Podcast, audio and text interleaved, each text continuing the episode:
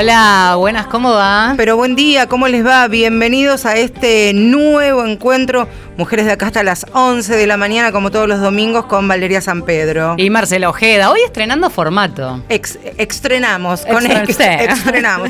Estrenamos, claro, una nueva forma, una nueva plataforma en la que nos vamos a, a permitir algunas licencias, algunos lujos, algunos placeres. Este, es buen momento este para hacerlo. Sí, además es lindo este momento de domingo a la mañana para eh, es- este formato que nos permitimos que tiene que ver con tener invitadas, invitados también en este Mujeres de Acá 2017 para analizar un poco realidades de minas, ¿no? Claro, y darnos el tiempo, el espacio, la cadencia de la voz para escuchar. Vamos a estar bien de oyentes nosotras en este 2017 porque nos propusimos precisamente eso, invitar a personas que a nosotros nos gusta escuchar. Preguntar muchas veces desde el desconocimiento, otras veces de la curiosidad, pero en este, este intercambio estar un poquito más pasivas y que hablen los que saben. Claro, bueno, y el intercambio también es con ustedes a través de nuestros modos de comunicación que tienen que ver vía Twitter, eh, arroba mujeres870, y si no el mail, mujeres870 arroba gmail.com. ¿La presentamos? la presentamos y podemos decir con corazones porque estamos con San Valentín. Todo es San Valentín, el patrono de los enamorados y las enamoradas. Bueno, trajimos una flecha, pero para tirarla a San Valentín Para directamente. hacerlo pelota. Con, No. con amor, pero ahora claro que la presentamos. Diana Mafías, doctora en filosofía, docente, investigadora, feminista, eh, maestra para muchas, así que gracias por estar en este domingo a la mañana. Buen día. Un gusto estar con ustedes y vos sabés que Diana lleva las flechas para otras cosas, pero bueno, Muy vamos bien. a tratar de convivir. Claro que sí. Bueno, porque claro, elegimos esto a propósito de un tema que nos inunda, querramos o no. Es una fecha que ya te arranca. La semana del amor, descuentos en supermercado. Ya mi mail está como atestado de promociones y cosas. Y es como que te obligan. Y en un punto, si no sos muy devota del San Valentín, te empezás a sentir mal o algo empieza a resquebrajarse o a hacer ruido. Vos sabés que el mercado es un gran regulador, entonces cuando vieron que San Valentín no venía lo suficiente apelando a las parejas románticas, empezaron a decir que es el día del, del cariño y del amor con cualquiera, o sea que podés comprar un huesito de forma de corazón Para para el el, perro, claro, regalarle bombones a tu jefa, no, Eh, parece que la cuestión se empieza a ampliar a otros amores, porque el amor romántico está en caída. Mm, empecemos por definirlo. claro, hablamos del amor romántico, leemos sobre el amor romántico, pero ¿qué es el amor romántico? Es un ideal, creo yo que es un ideal en el que hemos sido educadas emocionalmente las mujeres. Somos edu- nuestra educación sentimental eh, pasa por pensarnos con una meta que es lograr el amor. Eh, el amor a través de los cuentos eh, infantiles que nos dicen que vamos a ser rescatadas por un príncipe que nos bese o que nos saque a bailar y nos elija. Eh, esa idea de que el logro de una mujer es un logro vicario, es un logro a través de un otro. Y ese otro es un hombre que nos completa. La idea de media naranja, la idea de esa, ese par que va a formar una unidad. El amor romántico tiene que ver con pensarnos incompletas, pensar que en realidad hay un otro que es el que nos va a completar como mujeres. La mujer que al amor no se asoma no merece llamarse mujer.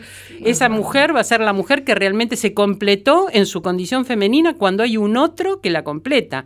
Y ese amor es un amor que además está pensado como eh, una pareja bajo determinadas condiciones de varones y mujeres. Nunca va a ser una pareja de una mujer con quien quiera, que bien podría ser otra mujer o una persona trans. Está pensada como una pareja heterosexual.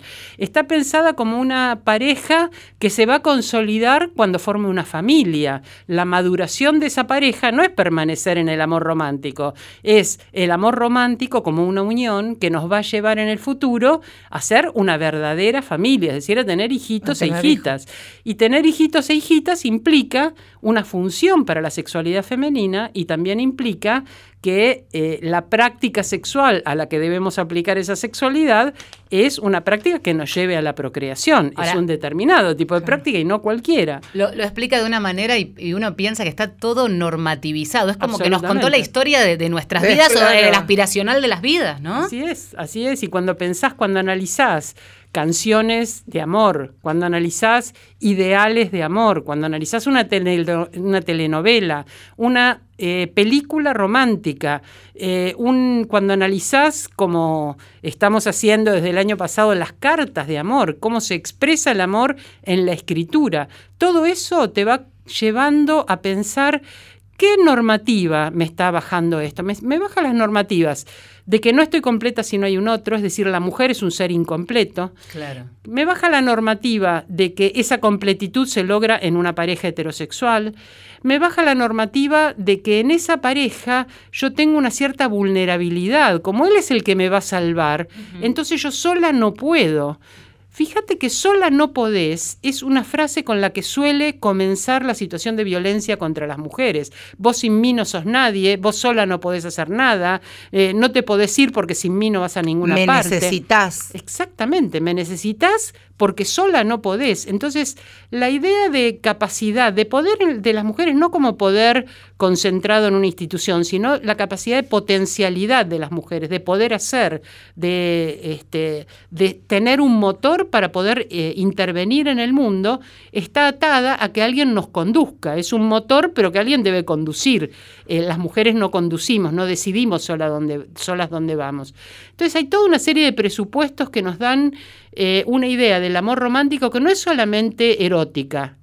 Y de hecho es poco erótica. En realidad está aplicada a otras cuestiones institucionales. ¿no? Eh, estamos hablando con Diana Mafía, la invitada del día. Eh, seguramente si no empezaron desde el principio se queden prendidos durante toda la hora mujeres de acá. Yo pensaba, Diana, en el varón también, ¿no? Porque, digo, estamos seteados y nacemos en el seno de familias culturalmente atravesadas, Argentina y mundo, eh, y el hombre también se crea con, esas, con, con esos conceptos encima. Entonces, ¿Qué, le pasa al varón con esta manera de relacionarse, de tal vez sentirse obligado a rescatar a esa mujer y cumplir esos patrones? Es muy interesante porque cuando queremos analizar eh, cuál es el imperativo sobre los varones, y te lo cuentan los propios varones, cuando reflexionan, como nosotros venimos reflexionando, las mujeres hace décadas que venimos reflexionando acerca de cómo nos conformamos, cómo nos hacemos mujeres, ¿no? Renunciando a la idea de un determinismo biológico y pensando nos hacemos mujeres socialmente con ciertos mandatos. Los varones empiezan a pensar su masculinidad como una construcción más recientemente y a pensar cómo es que, qué imperativos, porque al tener ciertos privilegios sociales no implica que tengan libertad. Ellos también están, como vos mencionás, bajo ciertas normativas. Y una manera de investigar cuáles son esas normativas es mirar la vidriera de una juguetería. Vos mirás la vidriera de una juguetería, está partida en dos. De un lado tenés cómo se nos educa a las chicas, la Barbie, eh, el arreglo personal, la, princesa y la cocina, ¿no es cierto? Son como es la combinación entre eh, aquellos aspectos de la feminidad que van a ser entrenados. Y en los varones vos tenés armas, eh, trajes militares, superhéroes, es decir, el varón es educado de una manera individual para competir con otros, para sobresalir y para mostrar su fuerza y su poder. Ese es el imperativo. Entonces, lo interesante es cómo dialogamos un hombre que está pendiente de superar a otros hombres para ser el individuo exitoso y una mujer que está pendiente de juntarse con otro para completarse. Parecen dos lenguajes totalmente diferentes. Se, se sientan a dialogar varones y mujeres acerca de que de lo que a las mujeres nos gusta es un señor muy musculoso que sea el que más bíceps tiene con respecto a todos sus amigos. No conozco una sola chica que me haya dicho, sí, eso es lo que me gusta en un varón. Y los varones compiten por ahí. Entonces, son lenguajes que están un poquito divorciados, ¿no? Pensaba también, eh, Diana, mientras te escuchaba, y, durante el 2016 hicimos un programa que tenía que ver con los juguetes y los juegos no mm. sexistas, y contamos aquí la historia de Matilda, que es una pequeñita de Tierra del Fuego que tiene eh, seis años, su mamá es periodista, y para sus cumpleaños y para Reyes o para Papá Noel, este pedía eh, disfraces del hombre araña, de vampiros, y era vista, tiene medias del hombre araña, por ejemplo. Entonces, esa niña estaba vista en su entorno más cercano, en el jardín de infantes, como, porque tenés y vos sos una nena, y ella lo vivía con una naturalidad, y no así su entorno, inclusive las mujeres, madres de sus propias compañeras. Pero ese es muy interesante. Yo vi que vos pusiste en Twitter algunas de estas fotos que me encantaron, ¿no? Además, porque esa nena es adorable.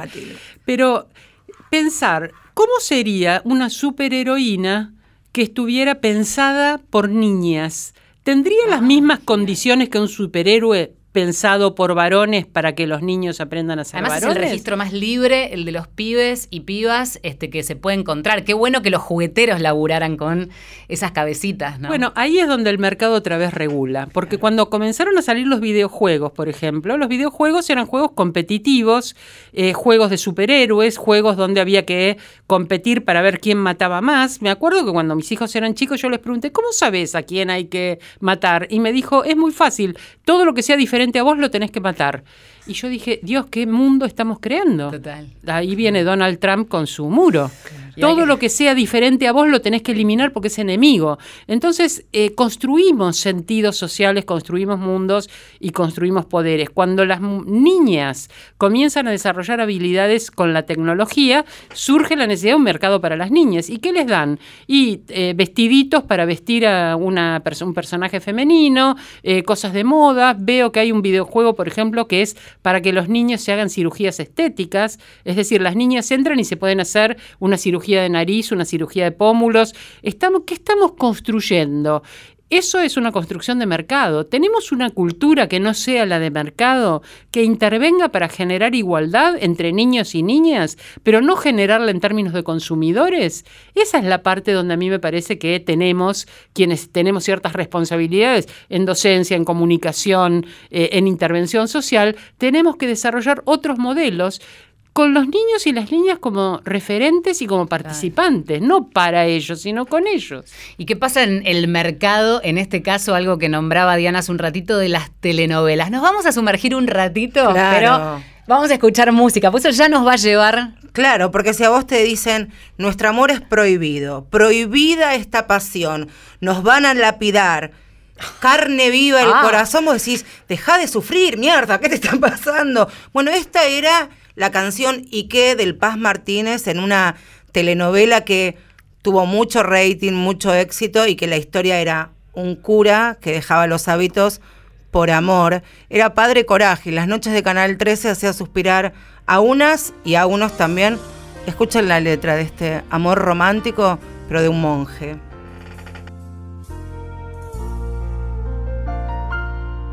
Que hablen te lo juro, me importa poco si me puedo ver en tus ojos, en tu mirada.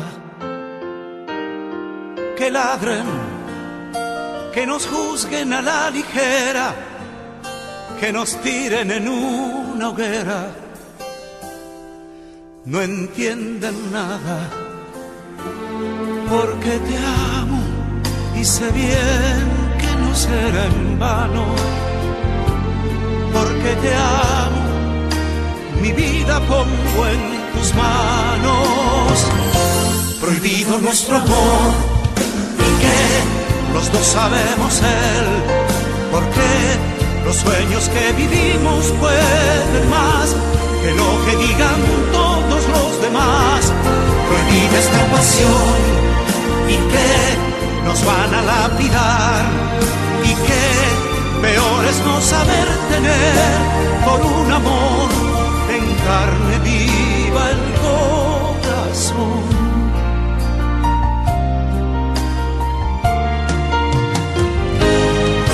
De pronto, como eléctrico escalofrío, te sentí tan adentro mío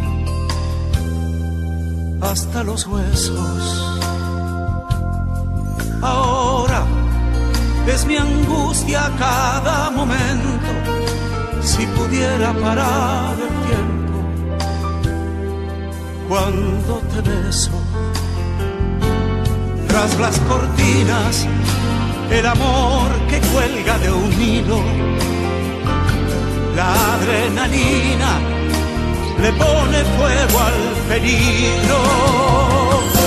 Prohibido nuestro amor y que los dos sabemos él, porque los sueños que vivimos pueden más que lo que digan todos los demás.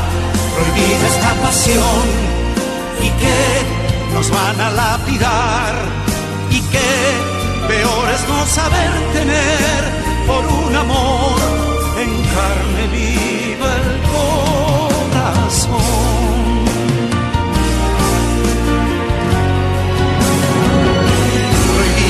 Amor y que los dos sabemos él. Aquí está Ike del Paz Martínez. Bueno, asociada entonces a esta novela que involucraba el amor prohibido, justamente entre Casi un nos monje pescan cantando, digamos. y una- Estábamos, sí. ¿no? Y pensábamos en también de qué manera la fe, entre comillas, ficcionada por supuesto, también ha atravesado una forma de mostrar amor romántico. Decíamos La extraña dama y hace muy poquito tiempo Esperanza Mía, donde niñitas iban a, a fiestas de cumpleaños personificadas como, Sí, sí, como monjas, como ¿no? monjitas, sí. Mira, hay un tipo de amor en que las feministas hemos tratado de investigar y de profundizar, que es el amor político. Ajá. Y en realidad el amor religioso tendría que estar más ligado con el amor político y filosóficamente está ligado con el amor político, que es un amor que genera vinculación con el otro y comunidad. ¿Cómo generas comunidad con una otra persona con la que no tenés un lazo familiar o, o- o personal? La manera de generar una sociedad que puede llevar comunitariamente cosas adelante es que haya un vínculo de responsabilidad, de cuidado, de preocupación de unos por otros. Ese es el amor político y para muchos filósofos es el, el suelo necesario para la construcción de cualquier sociedad que se proponga cosas en común. Nos da un poquito de escalofríos porque nuestra sociedad carece de amor político. Claro. Es decir, carecemos de esos lazos que nos hacen corresponsables, como si las metas no fueran metas de un otro individual o de mi persona individual, sino algunas cosas que tenemos como metas colectivas. Nos cuesta mucho vernos de esa manera. Yo creo que el amor religioso se puede pensar de una manera individual, pero también se puede pensar como un amor colectivo, como un amor comunitario, como un amor de corresponsabilidad. Erotizarlo de manera singular, hablando de un corazón en carne viva por un otra, por una otra o por un otro siempre heterosexuales, eh, desmiente un poquito ciertas conductas de la iglesia, me parece que eh, legitima eh, algunas cuestiones que yo creo que habría que ver desde el punto de vista del derecho penal y ya no ni siquiera desde el pecado, desde el punto de vista de las faltas que merecen cárcel. Totalmente. Eh, ahora hay una tradición de la Iglesia Católica desde el momento en el que se erige la figura de San Valentín y no es otra cosa que un santo. Pero en tren de novelas hay una que seguro nos mantuvo, atravesó generaciones y nos mantuvo ahí prendidas. A ver si la Trata de comprenderme y ayudarme. No hago otra cosa desde que nos casamos. Comprenderte, ayudarte. No grites, por favor. Estoy haciendo todo lo posible, pero... Ah, tengo miedo, ¿no te das cuenta? Ándate. No te esfuerces, no me interesa. Ándate. No, no me voy a ir. Ah, ¿no? ¿Qué? ¿Nos vamos a quedar acá mirándonos las caras toda la noche? Y mirándonos las caras, o lo que sea. Pero vamos a quedarnos juntos. Quédate en el cuarto si querés. A mí no me interesa quedarme. No, Alonso, no te vayas, por favor, no te vayas. Quiero ser tuya. Ah. Sin embargo, no parece. No lo estás demostrando. Si te vas, no me ves más. Haz lo que quieras. Separaba el país por esta novela. ¿No te la veías? No, la- Amo y señor. No. Sí, no, sé de esa novela, pero no, no la veía. Seguramente Ya- era un horario. en que estaba- 84. Era, eh, eh, ¿Viste cuando él dice hacer lo que quieras? Eh, pues yo estaba haciendo lo que quería.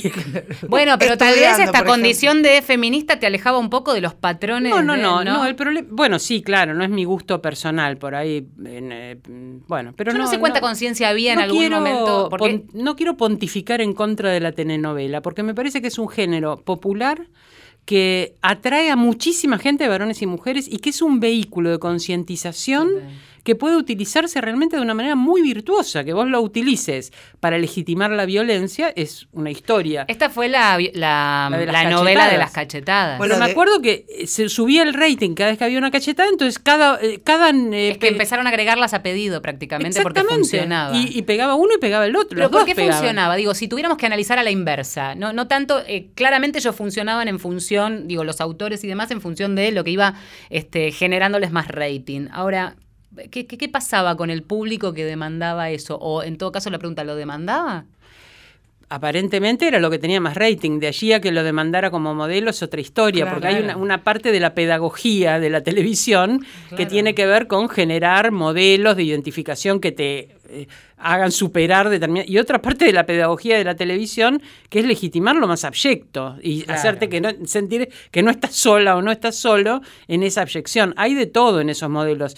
Yo creo que en este caso eh, siempre la cachetada venía a aliviar un momento de tensión o de conflicto. El conflicto tenía un creyendo y se desataba en el momento de la cachetada y sobre todo la reconciliación. Que era claro, después de, del golpe, de la cachetada, de dar vuelta la cara por, por el, el poder de- del golpe, después venía la reconciliación, que era un beso fogoso, pero besos que también, yo creo que también a veces generaba esto de, de saber que después del golpe venía la cachetada y venía la reconciliación, y eran reconciliaciones muy fogosas. Pensemos 1984, el regreso a la democracia, y que eran escenas que hoy podríamos decir, wow, mirá si se iban a sonrojar por algo así. Yo me pregunto, lo, lo vinculo a algo que, que leí por ahí tuyo sobre una idea de la- las trampas del amor, ¿no? Y entonces me pregunto, ¿cuántas este, situaciones hemos asociado a el amor, entre otras, que es lo más cercano que podemos, lo- los celos, esta cosa que se esgrime como, no, te celo porque te quiero, y detrás del celo puede haber una situación que está al borde de la violencia. Sí, y efectivamente, una de las cosas que hacen más difícil para las mujeres salir de un círculo de violencia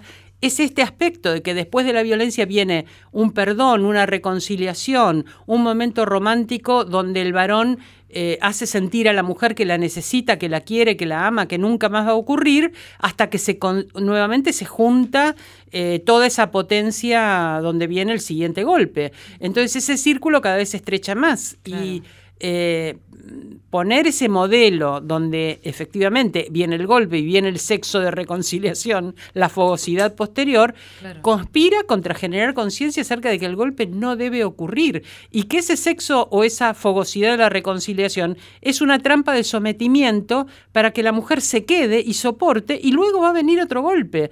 Eh, esta cuestión del de los celos efectivamente se viven como una forma de interés. Me cela porque en realidad me quiere, porque, porque me quiere para él solo, etc. Está atento. Pero es una forma de control. El múltiple femicidio que acaba de haber, eh, donde... eh, ¿qué- ¿Cómo comenzó? Comenzó porque el señor le revisó el WhatsApp a una mujer con la que ya no estaba casado. Y sin embargo tomó su teléfono, le revisó el WhatsApp, vio que ella estaba organizando una fiesta, no le gustó y la mató a ella, a su cuñada, al bebé que su cuñada llevaba, al cuñado. Bueno, eh, un, un despropósito de asesinatos a partir del control de un teléfono que no era de él. Entonces, eh, muchas veces pedirte tu clave de eh, Facebook para ver qué, qué es lo que haces en Facebook, porque eh, si vos me querés, entonces me tenés que dar tu clave de Facebook, porque no podés hacer cosas a mis espaldas, eso sería traición. No conservar momentos de, de identidad, momentos de privacidad, momentos que sean propios de la persona, aun cuando esté en pareja. Pensar que la pareja es una fusión absoluta y sobre todo que es una posesión por parte del varón eh, hacia la mujer o por parte de la mujer hacia el varón si es que la mujer también cela, controla, etcétera. Pero las mujeres no tienden a resolver los conflictos bajo formas de violencia porque no han sido educadas así. Han sido educadas como las manda la policía cuando van a hacer la denuncia.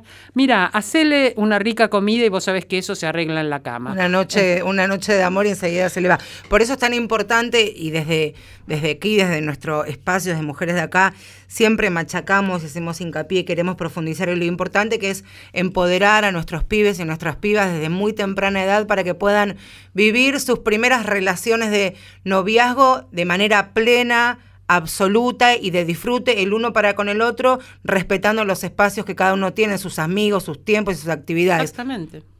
Estamos en Mujeres de Acá, ya venimos. Para los que insisten con que las nenas jueguen con muñecas y no con autitos.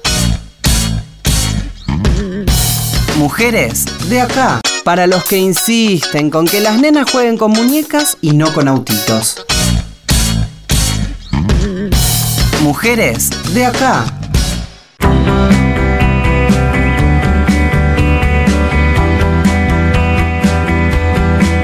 Seguimos en Mujeres de Acá. Claro, con una invitada eh, damos comienzo a este 2017 en este programa que compartimos hasta las 11 de la mañana y nos escuchan en toda la Argentina con las filiales que tiene Radio Nacional, Diana Mafía, doctora en filosofía, docente, investigadores, feminista, que también está haciendo ya hace bastante tiempo con la también colega Luciana Pecker, que trabaja en Radio Nacional, unos encuentros maravillosos, así que también aprovechamos para invitar a nuestras oyentes. Sí, hacemos unos talleres feministas de cartas de amor porque con Luciana, conversando por Twitter, ¿no? donde se producen muchos de nuestros intercambios, eh, yo hablaba de las críticas al amor romántico, acercándose un día de San Valentín, y ella decía, mira, al final las feministas nos pusimos tan exigentes con evitar las situaciones de violencia, con tener cuidado con los abusos de poder, etcétera, que olvidamos de la pareja la parte más gozosa, la parte más erótica, la parte más cachonda, más divertida,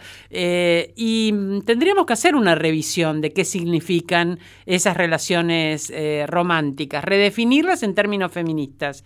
Y yo dije, es interesante pensar, eh, estábamos discutiendo también que es interesante pensar cómo las nuevas formas de comunicación terminaron con otras, como las cartas manuscritas. Ya no quedan cartas manuscritas, porque la gente se manda un WhatsApp o se manda este, un mail y ya... O un emoji, que es peor. Un emoji que está, ahí está adocenado, podés tener siete emociones, entonces elegí cuál de las siete emociones, lo cual es tremendo, porque expresar las emociones y los matices de las emociones.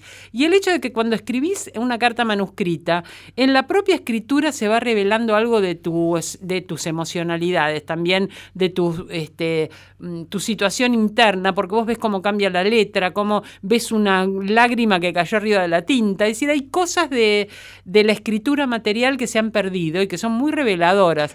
Eh, y comenzamos a pensar en las cartas y cómo sería escribir cartas de amor en la actualidad. ¿Cómo, sería? crees que sería? Y, por ejemplo, ¿cómo hacer en un tuit de 140 caracteres concentrar una expresión amorosa. Entonces hay ejercicios que tienen que ver con pensar que en estas nuevas formas de comunicación y de escritura podés expresar las emocionalidades y las limitaciones que implican poner, por ejemplo, este, un emoji para poder expresar algo, que te reduce tu capacidad de lenguaje, de singularidad, aquello que vos quieras especialmente transmitirle a otra persona, para ponerte en un mercado de unas pocas posibilidades expresivas.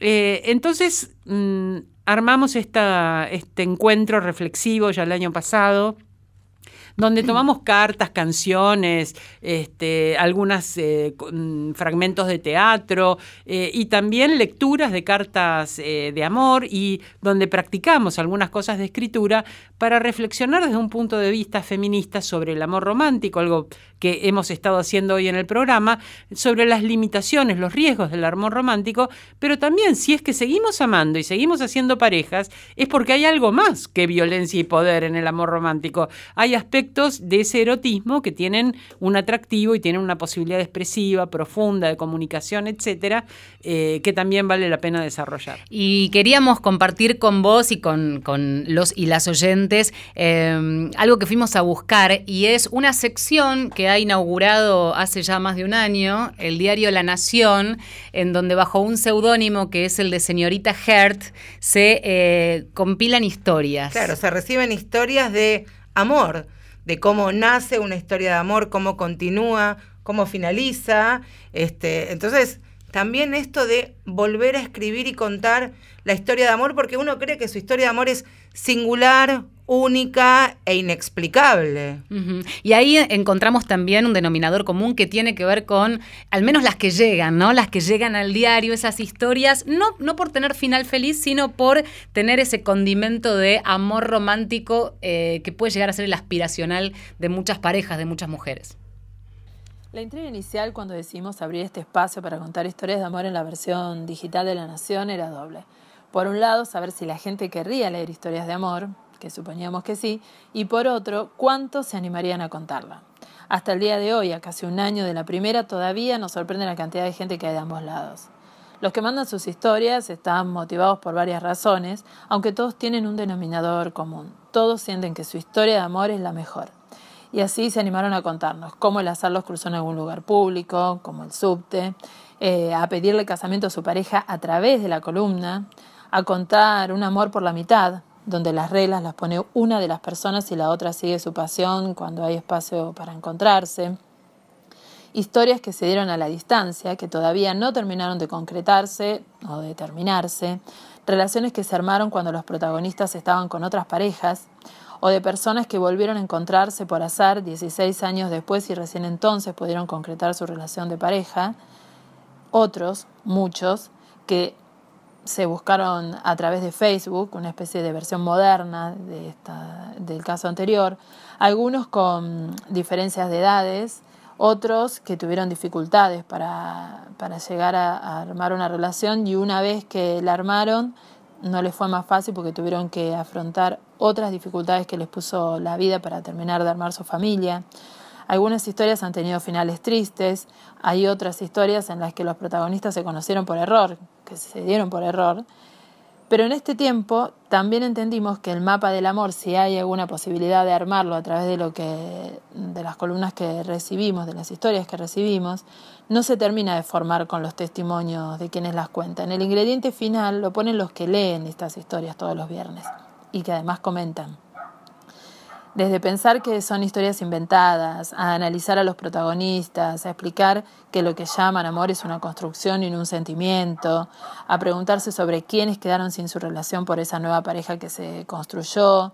Están también los que les encanta y los que manifiestan por qué no les pasó a ellos todavía esto y que la comparten con, con sus amigos. En definitiva, sea cual sea el caso, siempre termina siendo un espacio donde todos vuelcan sus sentimientos. Los que se animan a contar su historia, los que se encargan de comentar, a veces con más pasión incluso que los que cuentan sus relaciones, y los que a su vez responden a ese comentario, a favor o en contra, para soñar con que eso también les puede pasar o para dejar en claro que el amor no existe. Las columnas siguen demostrando que las relaciones entre las personas sigue siendo hoy un tema de interés y que nos gusta leerlas, se llame amor o no. Y ahí estamos con este tema, ¿no? Eh, siguen generando el interés y por eso fue una sección que creció y creció en el tiempo y que sigue concentrando historias de todo tipo. Eh, y pensaba en esto, ¿no? Que el, diario en su momento lo pensó y lo lanzó como la necesidad de abrir un espacio de, eh, de contar estas historias. no sé cómo lo ves vos. Mira, la columna, yo siempre decía que soy la doctora Amor, porque porque esta cuestión de contar la historia de amor eh, es en parte una necesidad, porque al relatarla elegimos palabras, le damos un sentido, le damos un valor, y nos, gusta escucharlas además, porque también las recreamos y las, las volvemos a procesar, las comparamos con nuestras propias vivencias. Eh, ahora, eh, muchas veces irrumpen esas historias de amor. En este caso hay una convocatoria específica. Eh, manden su historia de amor, cuéntenos su historia de amor y compártanlas con otros, porque acá el aspecto no es contarle a, la columnista la historia de amor, sino compartir esa historia con otras personas. Es como eh, en parte hacer también eh, comunicar una, pasión, una alegría y una singularidad, porque siempre sentimos que esa historia es una historia singular. Pero a veces irrumpe en otras situaciones. Por ejemplo, eh, en un momento, yo soy docente en la Facultad de Filosofía y teníamos un sistema de tutorías. El sistema de tutorías era profesores de la facultad que ofrecieran tiempo para charlar con los alumnos o las alumnas eh, que necesitaran alguna guía fuera de la materia que estaban cursando sobre cómo orientar su carrera, qué orientación elegir, qué temas, si tenían alguna dificultad con alguna materia, una, una tutoría un poquito más general que se ocupara de alumnos alumnas. Y yo hacía mis horas de tutoría, pero indefectiblemente las consultas tenían que ver, no sé si eh, dedicarme, si casarme y abandonar la facultad, no sé si mudarme porque ni mi novio se fue, él sacó una beca y no sé si entonces yo... Eh, siempre estaba atravesado, porque como solemos decir las feministas, lo personal es político, siempre esa ficción entre que tu vida privada no, tiene que ver con lo académico ni con lo laboral, no es así. Las, eh, si no pudiera interferir y debe interferir y de hecho te atraviesa y somos integrales, entonces lo que te pasa efectivamente interviene en tu trabajo, lo que te pasa laboralmente interviene en tu estudio, lo que te pasa en el estudio eh, resignifica o interviene en tu vida interpersonal. Eh, cada vez que hacemos un seminario feminista, las personas que vienen dicen, esto me cambia la vida, me cambia mi manera de ver mi vida cotidiana, mis relaciones interpersonales. O sea, todo esto tiene interrelación. Lo interesante es cómo esas historias de amor irrumpen en territorios que no estaban preparados presuntamente para eso. Yo creo que tendría que haber columnas de historia de amor en el CONICET, en la Universidad de Buenos Aires, en Radio Nacional, eh, este, en el Ministerio de Trabajo. Qué Abramos, claro. Porque en realidad, de amor en Radio Nacional. Exactamente, porque en realidad estas cosas irrumpen eh, en, los lugares donde se permita que florezcan, porque ¿cuál sería el lugar para contar la historia de amor? El tema son los finales, ¿no? Estamos, estamos como muy acostumbrados al final feliz y, acá viene el tema de, eh, por lo menos a mí es un tema que me, que me desvela, sobre el que he leído, el tema de la construcción del amor. Eh, yo quiero compartir con ustedes, eh, seguramente la, viste, pero la quiero recomendar, es el fragmento de una película que se llama El amor primera parte. Eh, es una película que habla de esto, ¿no? De eh, el afán de una pareja por eh, construir una relación y cómo son atravesados por algo que se puede llegar a llamar el amor químico. El primer paso de la atracción química entre dos personas consiste en la propagación de las feromonas. Estas son sustancias naturales segregadas por el cuerpo a través de la transpiración que son captadas por un pequeño órgano ubicado cerca del tabique nasal, el órgano bómero nasal. Las feromonas solo actúan entre individuos de la misma especie y su impulso no se registra de manera consciente, sino que actúa directamente en el hipotálamo, una región primitiva del cerebro encargada de controlar las emociones y la excitación sexual. A su vez, este impulso conlleva una mayor liberación de endorfinas, uno de los neurotransmisores más comunes en el cerebro, el cual aumenta la capacidad de comunicación de las neuronas entre sí. Ante un suceso agradable, aumenta la liberación endorfínica en la capa límbica del cerebro, sede de los sentimientos y sensaciones, la cual es procesada por el córtex cerebral, encargada de la inteligencia y el raciocinio, dando como resultado un refuerzo positivo y un intento de repetir el suceso agradable. Ahí, el proceso químico del amor. Y uno se pregunta, ¿no? El amor, el enamoramiento, Muchas veces denominamos amor a, a eso que te arrasa, que, es lo inevitable, ¿no? Esto que acaba de describir tan científica y duramente. Pero te arrasa igual. El, asunto que, acerca de que sepas o no cuáles son las conexiones químicas que se producen en, tu cuerpo, no implica que no sientas una pasión arrasadora instantánea. Eso ocurre igual. Lo explicas de distintas maneras, pero parece que la explicación científica siempre fuera fría. Cuando vos das una explicación científica, estás formando unas relaciones de causa y efecto.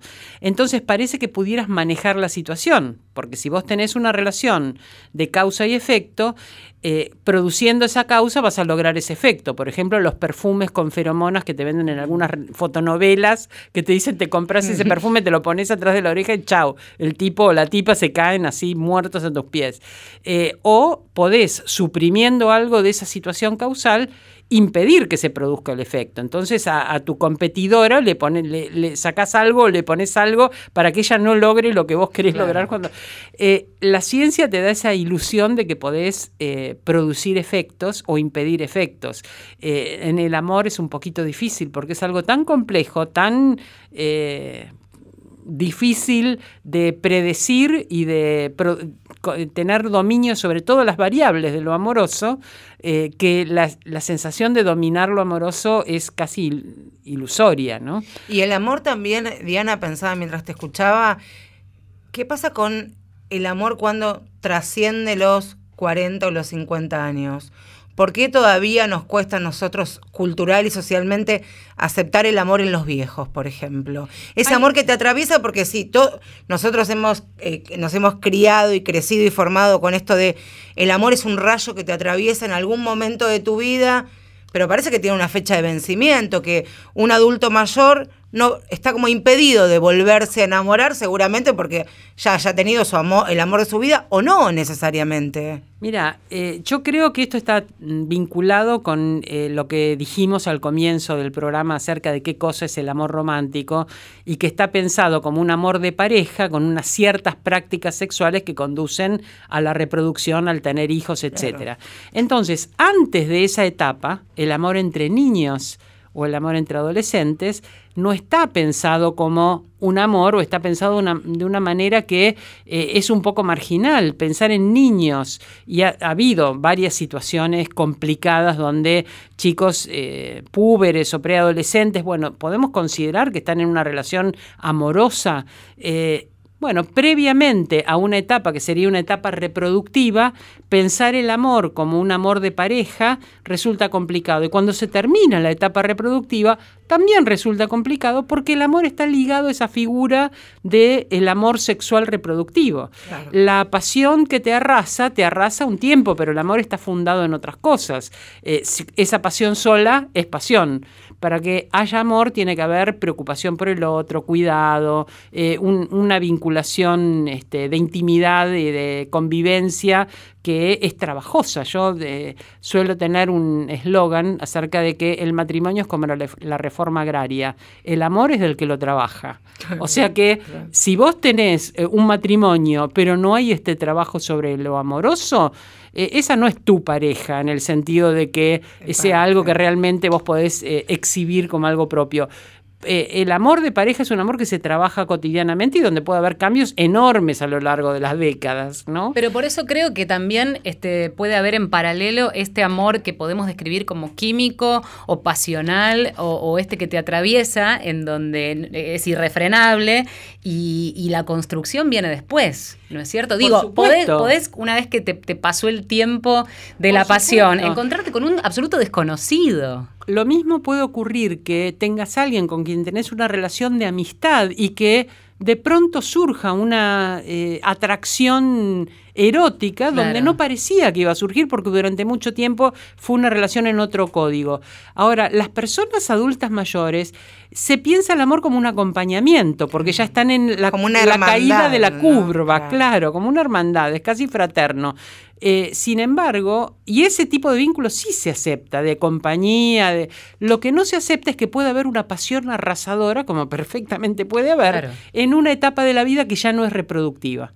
Porque ese amor, así como eh, el amor de púberes, el amor de ancianos o el amor no heterosexual, eh, son una constatación de que el vínculo sexual no necesariamente está aplicado a la reproducción. Está muy bien. Hablamos de amor, hablamos de sexo, hablamos de la, la época o el día de los enamorados y tantas excusas para volver una vez más a hablar de amor.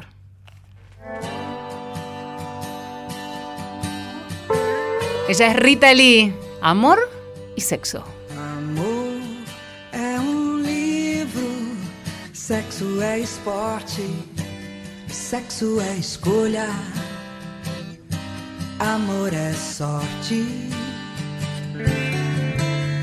Amor é pensamento, teorema, amor é novela, sexo é cinema. Sexo é imaginação fantasia. Amor é prosa, sexo é poesia. O amor nos torna patéticos. Sexo é uma selva de epiléticos.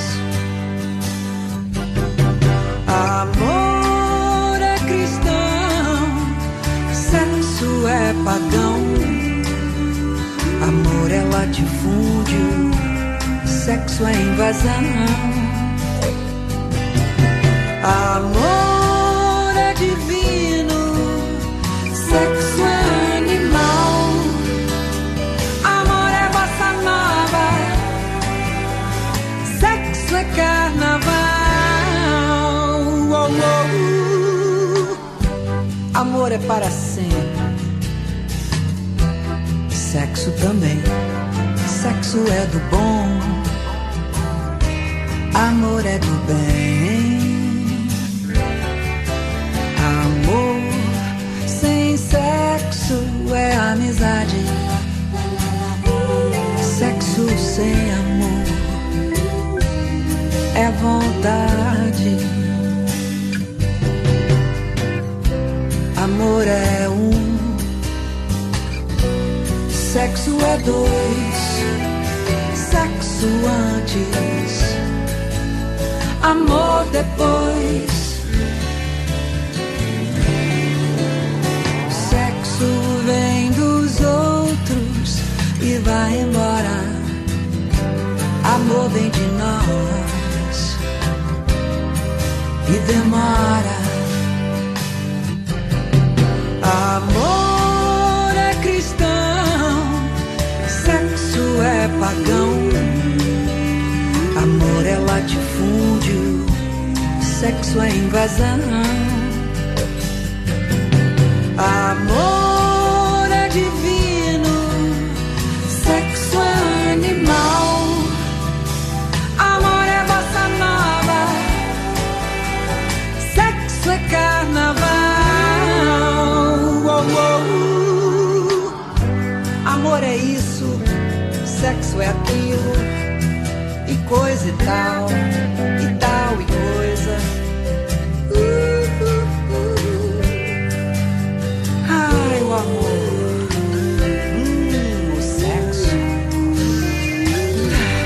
Ay, como tiembla esa mujer. Ay, amor y sexo. y que- Tremendo. Lo qué ideal es que vayan juntos. Pero claro, y si es no, el amor ideal. Y si no, disfrutar el amor y disfrutar plenamente el sexo. Y si en algún momento se encuentran, genial. El problema es la construcción social de pensar que todo eso tiene que estar en una persona. Y ahí Esa- nos podemos llegar a pasar toda la vida esperando. Esa es la parte del amor romántico complicada, que tanto el varón como la mujer deberían esperar que todas sus aspiraciones estén completadas. La idea de media naranja es eso, viene a completarme la otra persona.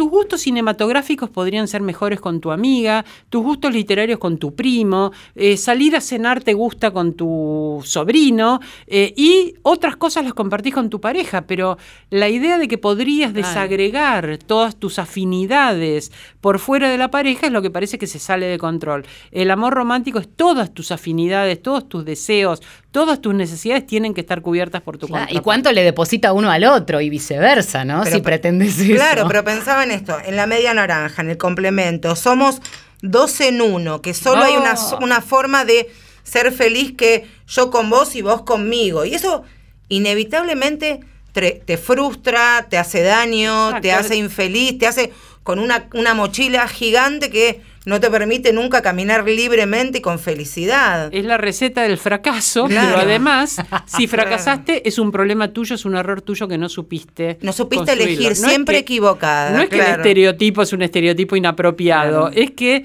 vos fracasaste en algo que debía ser tu destino. Y en esta cultura del amor romántico, del amor perfecto y de la monogamia, vamos a hablar de otra novela que está ahora al aire, que está pasando Telefe, que es Ada o Amor, Amar después de amar, que tiene un poco, está basada en esta historia, ¿no? Cruzada de dos parejas que se hacen amigas y, eh, bueno, unos de ellos, él y ella, de, de parejas distintas, se cruzan, se enamoran, se arrasan pasionalmente. Lo mismo, perdón, que la ficción de Canal 13, que son dos matrimonios que durante 20 años se amaron en silencio y recién concretan ya con sus hijos adolescentes. Claro. En este caso es como este, una pareja consolidada y amorosa, que se respeta, que se valora, que tiene hijos y que sigue eh, generando proyectos. De repente uno de ellos se ve este, pasado por arriba por este amor pasional que decide no negar, que decide enfrentarlo. Hablamos con la autora, con Erika Halvorsen, una de las autoras de Ada. Bueno, cuando empezábamos a, a pensar Ada eh, y sobre todo la historia de amor de, de los amantes, de los infieles, Carolina y Damián, eh, nuestro máximo desafío era que no sean castigados. Siempre en televisión se busca cuidar a, los protagonistas, ¿no? Y no, que no sean odiados y que uno se pueda identificar con eso que sienten siempre la primera mirada es la primera mirada del amor, ¿no? Del capítulo uno de, de cualquier novela. Pero lo que nosotros buscábamos era contar el, el deseo desde el punto de vista femenino. A mí me interesaba eh, contar esta historia de un personaje, o sea, un personaje, una mujer que, que está que resignó su deseo eh, en pos de su familia, su bueno, la maternidad, acompañar a su esposo, una mujer que era profesora de danza y, y lo dejó, una mujer que anestesió el deseo y de repente aparece un hombre que con una mirada, como si fuera este, una especie de descarga de electricidad, le empieza a despertar el cuerpo.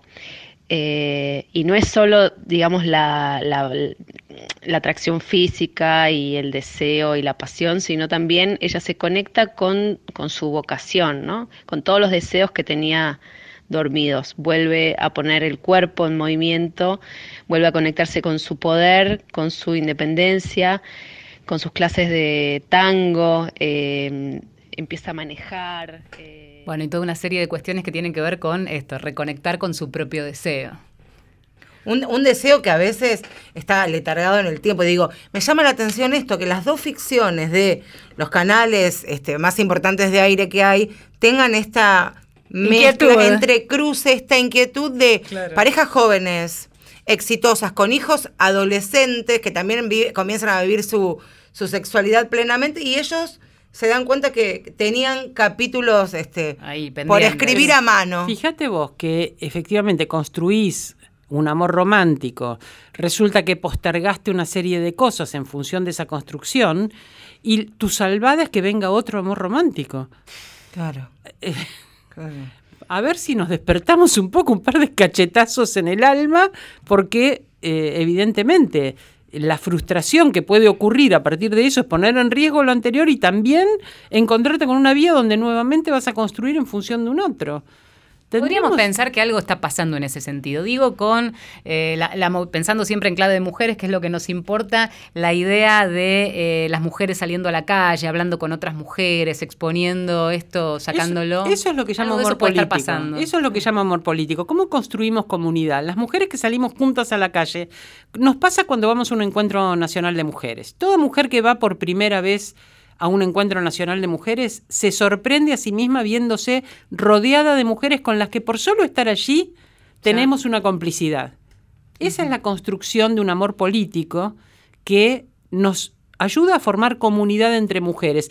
¿Por qué es más difícil para nosotras? Porque los varones ocupan lo público. Nosotras estamos individualmente metidas cada una en su hogar haciendo lo doméstico en lo privado. Entonces, Construir amor político entre mujeres resulta muy difícil. Nuestras oportunidades son pocas, tenemos que generarlas. Esta salida a lo público me parece que tiene que ver en parte con esta construcción. Bueno, hablando de amor, mira cómo terminamos. Hablando de amor, mucho amor hoy en este estudio. Mucho amor, muchas gracias por venir, Diana. Ha sido la verdad que. Vine con un corazón palpitante. pero nunca partió. pero nunca partió. Y si está partido, se surce y se, y se sigue. Agradecerte mucho que, que hayas venido a este a esta inauguración de, nuevo ciclo. Queríamos, como siempre, escucharte, leerte, sentirte es muy, muy interesante, nos reconforta y por sobre todas las cosas nos, nos enseña con esto que hablábamos hace un ratito fuera del aire de abrazar y, apachucharnos y estar este, abroqueladas todas. Muchas gracias. Un placer eh. compartir con ustedes. Muchas gracias. Muchas gracias. Estamos despidiéndonos. Temas que todos saben, pero pocos hablan. Mujeres de acá. Aquí seguimos, faltan unos minutitos nada más, pero siempre a veces la coyuntura también nos arrasa, nos pasa por encima y nos preocupan muchas cosas que queremos poner sobre la mesa. Claro, porque en este mismo espacio el año pasado hicimos un programa especial, profundo, movilizante sobre la violencia obstétrica, aquella tipo de violencia no muy popularizada ni mediatizada a la que son subyugadas muchas mujeres antes de parir, durante el parto y después de tener su familia y también su entorno familiar. Y hemos hablado de la maternidad Estela Carlotto allí en la provincia de Buenos Aires, en, en Moreno, y que en las últimas horas supimos que sus dos directoras médicas fueron desplazadas por decisión de la gobernadora y su ministra de, de Salud, la doctora Zulma Ortiz. Primero llevar adelante esta preocupación porque cuando algo funciona, hablamos de la maternidad, Carloto que es punta de lanza en la región en lo que tiene que ver con partos respetados en embarazos que no corren riesgo de vida ni el niño por nacer ni la madre y también asistencia por los abortos legales. Ese es el tema. Pero además porque se les pidió la renuncia por, entre comillas, razones políticas. Y lo que nos preguntamos, cuando algo funciona, funciona bien y es el antecedente ejemplo para poder replicar, ¿qué otra razón política puede esgrimirse que la política por los derechos de la mujer? Con lo cual nos preocupa y estaremos atentos a lo largo del año para ver qué pasa con esta maternidad y que siga funcionando como hasta ahora, que fue el modelo que incluso elegimos mostrar en su momento desde este humilde programa. La lupa estará puesta entonces sobre Flavia Raineri, que asume como nueva director de la, directora de la maternidad Estela de Carnoto. Dicen desde el gobierno provincial, porque también creemos que es importante dar este espacio, que el objetivo es potenciar el modelo aplicativo y llevarlo a otras maternidades de la provincia. Lo celebramos, por supuesto, pero había dos mujeres que habían trabajado muy bien, así que la lupa puesta allí nuevamente.